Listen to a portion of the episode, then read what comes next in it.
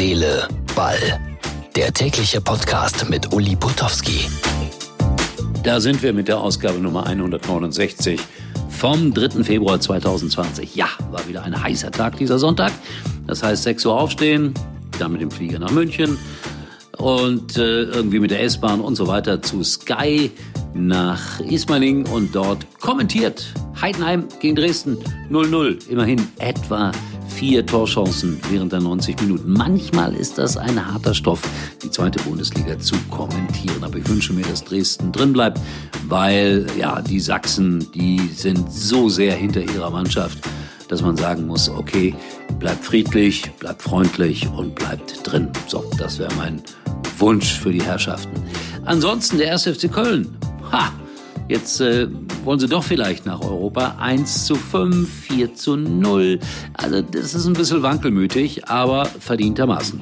Über was reden wir noch? Ja, über die Szene des Wochenendes vielleicht gestern, die gelb-rote Karte äh, in Leipzig. Und Jürgen Schmitz, ein sehr, sehr, sehr kluger Fußballkopf und Kommentator, hat mir seine Meinung dazu verraten. Und wenn ich dann drüber nachgedacht habe, ach, das hört ihr gleich alles selber hier in Herz, Seele, Ball. Also ein Interview ungefähr in der Mitte vom Podcast mit Jürgen Schmitz von Sky. Herz, Seele, Ball.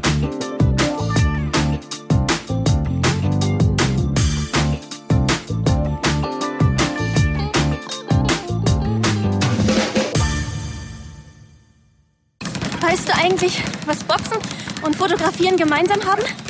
Es kommt alles aufs Auge an. Und die richtige Technik. Na, dann solltest du bei diesem Angebot zuschlagen. Hol dir jetzt das Fotowunder Huawei P30 oder P30 Pro.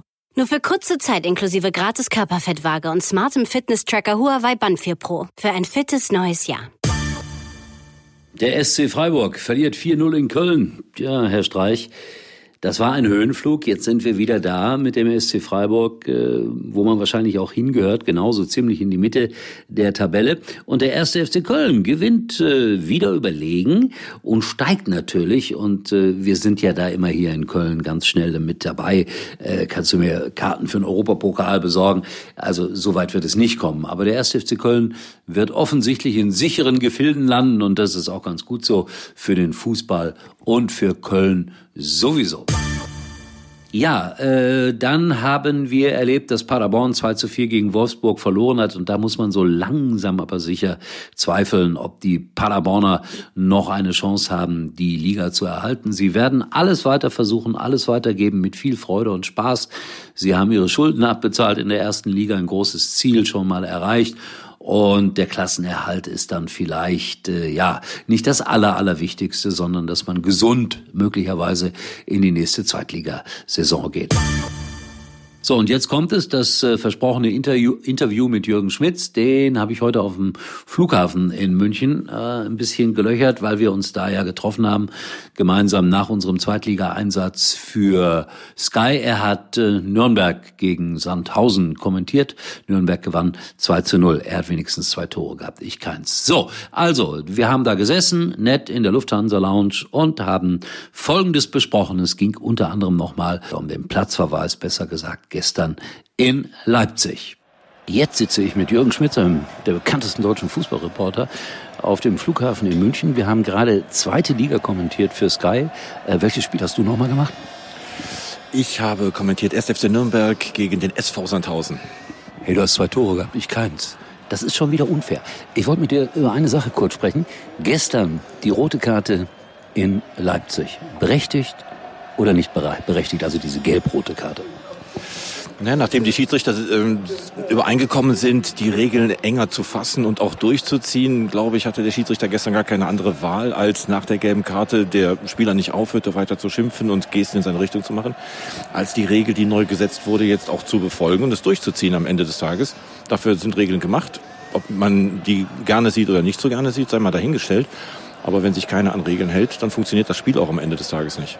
Meinst du denn, dass sich das auf Dauer jetzt mal auch so findet, dass nicht jeder andauernd reklamiert, sich stundenlang rumwälzt? Gibt es die, diese Veränderung? Wird sie wirklich de facto irgendwann mal geben? Es ist immer schwierig, Sportarten miteinander zu ähm, vergleichen, Uli. Aber wenn du mal siehst im Handball, wie das da mittlerweile funktioniert, jedes kleine Meckern, den Ball auch nur einen Meter weg äh, mitzunehmen Richtung eigene Hälfte, ähm, wirst sofort mit zwei Minuten bestraft. Das hat man ein paar Wochen durchgezogen. Mittlerweile würde kein Handballspieler, egal für wie großartig er sich hält oder Nationalspieler ist, den Ball nochmal mitnehmen. Also da funktioniert's. Es wäre wünschenswert, glaube ich, wenn es ein bisschen anders werden würde, auch im Fußball. Ob es so weit geht wie beim Handball, sei mal dahingestellt. Aber wir müssen uns auch über eins im Klaren sein. Ich glaube, die Profis, die in der ersten, zweiten Liga spielen, die haben schon auch eine Vorbildfunktion. Und wenn wir beide bedenken, dass es im Amateurbereich manchmal Einstellungen eines gesamten Spieltages gibt, weil Schiedsrichter verprügelt werden, da muss man vielleicht irgendwo mal anfangen. Warum nicht oben anfangen und Regeln setzen, an die sich alle Menschen halten und das dann vielleicht auch im Amateurbereich verfolgt wird? Ich bin komplett deiner Meinung in diesem Punkt, auch wenn wir beide uns jetzt nicht sehr beliebt machen, weil ich weiß, dass die Masse der Zuhörer und der Zuschauer sagt, Wegen so einem Scheiß musst du keine gelb-rote Karte geben. Aber wir sind ältere Herren und wir sagen, also ich in erster Linie, und wir sagen, Ordnung muss sein. Sag mal, wenn du dir ein Spiel, kannst du dir jetzt einfach ausdenken, wer gegen wen äh, ja, sozusagen wünschen dürftest, welche Begegnung würdest du mal gerne kommentieren?